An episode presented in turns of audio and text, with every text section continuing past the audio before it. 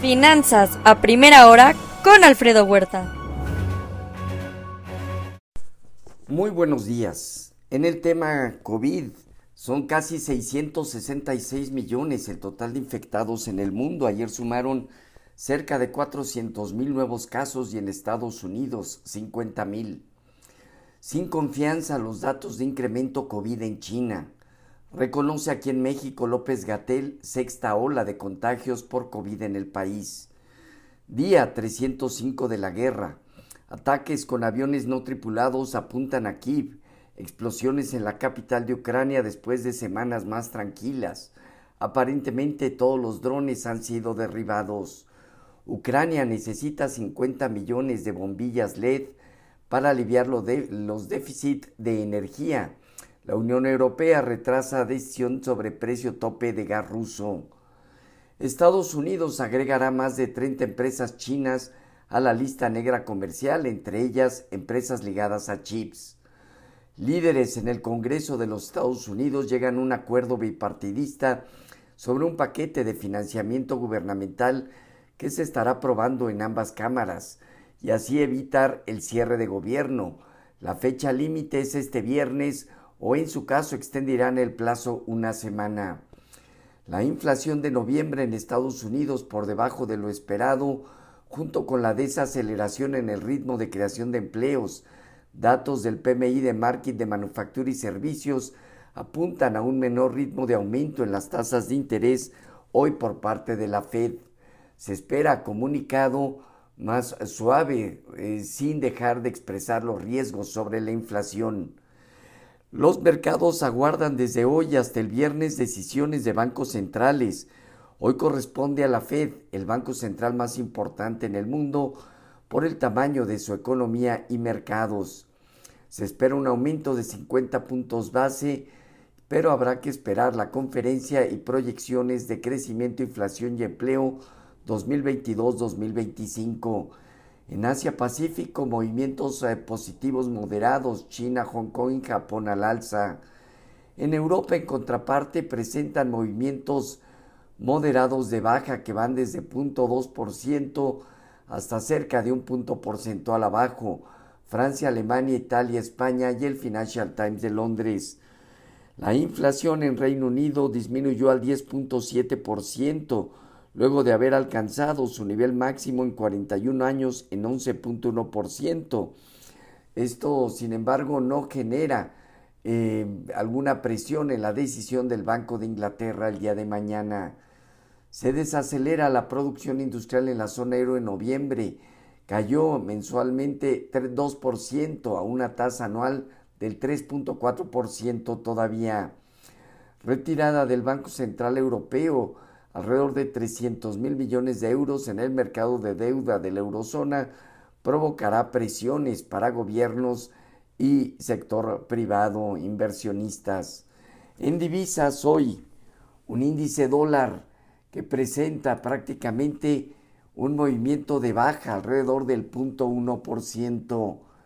Eh, el euro operando en 1,065.2% arriba, al igual que la libra en 1.23.8. En lo que se refiere a materias primas, el petróleo alrededor del 1% arriba, el WTI opera en 76 dólares, mientras que en metales el oro baja 0.4%, la plata 0.6% abajo y solo el cobre está en terreno positivo.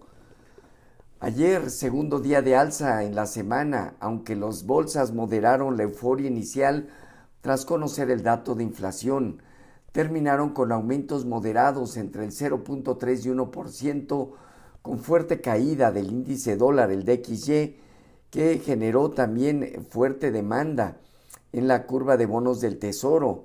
El índice dólar, por cierto, está por debajo de su promedio móvil de 200 observaciones. Sectores como bienes raíces y energía destacaron al alza. La vacuna contra el cáncer disparó acciones de Moderna. El Dow Jones parte de los 34.108 unidades, dejando a partir de 34.250 a 34.610 zona superior. El Nasdaq en 11.256 puntos a partir de 11.750 su nivel de resistencia y el Standard Poor's en 4.019 unidades a partir de 4.050 puntos, zona de resistencia. El rendimiento del bono a 10 años se ubicó alrededor de 3.51. Hoy está operando en 3.50 a 3.49. En cuanto a nuestros mercados, tipo de cambio, alcanzó una apreciación importante del 1,65% para ubicarse en 19,53. Sigue consolidando dejando en 19,86 zona superior y ahora enfrenta entre 19,60 y 19,40 primera zona de apoyo.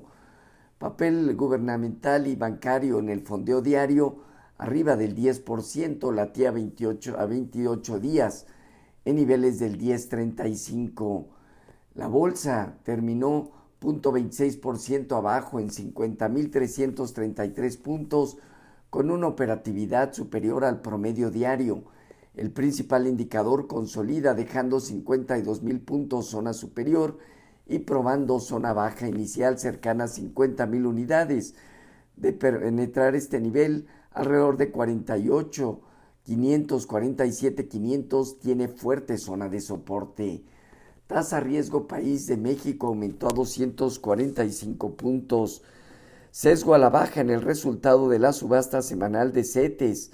A 28 días se ubicó en 9.8%, a 91 días en 10.55%, a 182 días en 10.72%, donde se ubicó el CETE a un año que bajó 12 puntos base.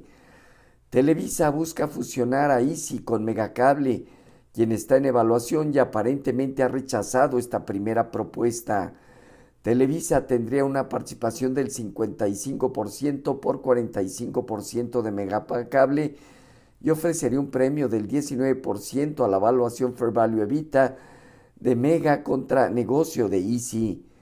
Em, eh, también Mega recibiría 14.800 millones de pesos que representan el 35% del valor actual del mercado.